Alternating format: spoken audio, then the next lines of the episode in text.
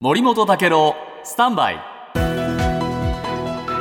長官読み比べです、えー今日は各種、えー報じていますけれども読売新聞、えー洋上風力発電を手掛ける風力発電会社の日本風力開発というところがですね外務政務次官の政務官のですねえー秋元お正俊さん、衆議院議員ですけれども、この方に多額の資金提供をしていた疑いがあるとして、えーこの会社の社長があー東京地検特捜部で任意に事情聴取を受けていたっていう話なんですね。で、これね、えー読売新聞は多額の資金提供を受けていた疑いがあるというふうに書きましたし、産経新聞もですね、えー不透明な資金提供を受けていた疑いがあると書いてるんですが、朝日新聞は3000万円受領かと具体的な金額が出てきています。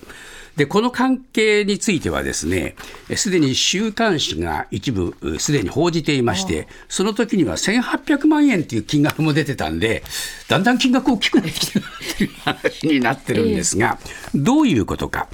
えーやっぱりね、風力発電をかあの海上でやるっていうことですね。で、青森県では日本海の北側と南側、陸奥湾が、えーこれ、えー地域として入ってるんですが、そこの陸奥湾などで事業を目指す日本風力発電側から、開発側から、えー21年から今年にかけて複数回にわたって3000万円近く受け取ったとみられるという、こういう記事なんです。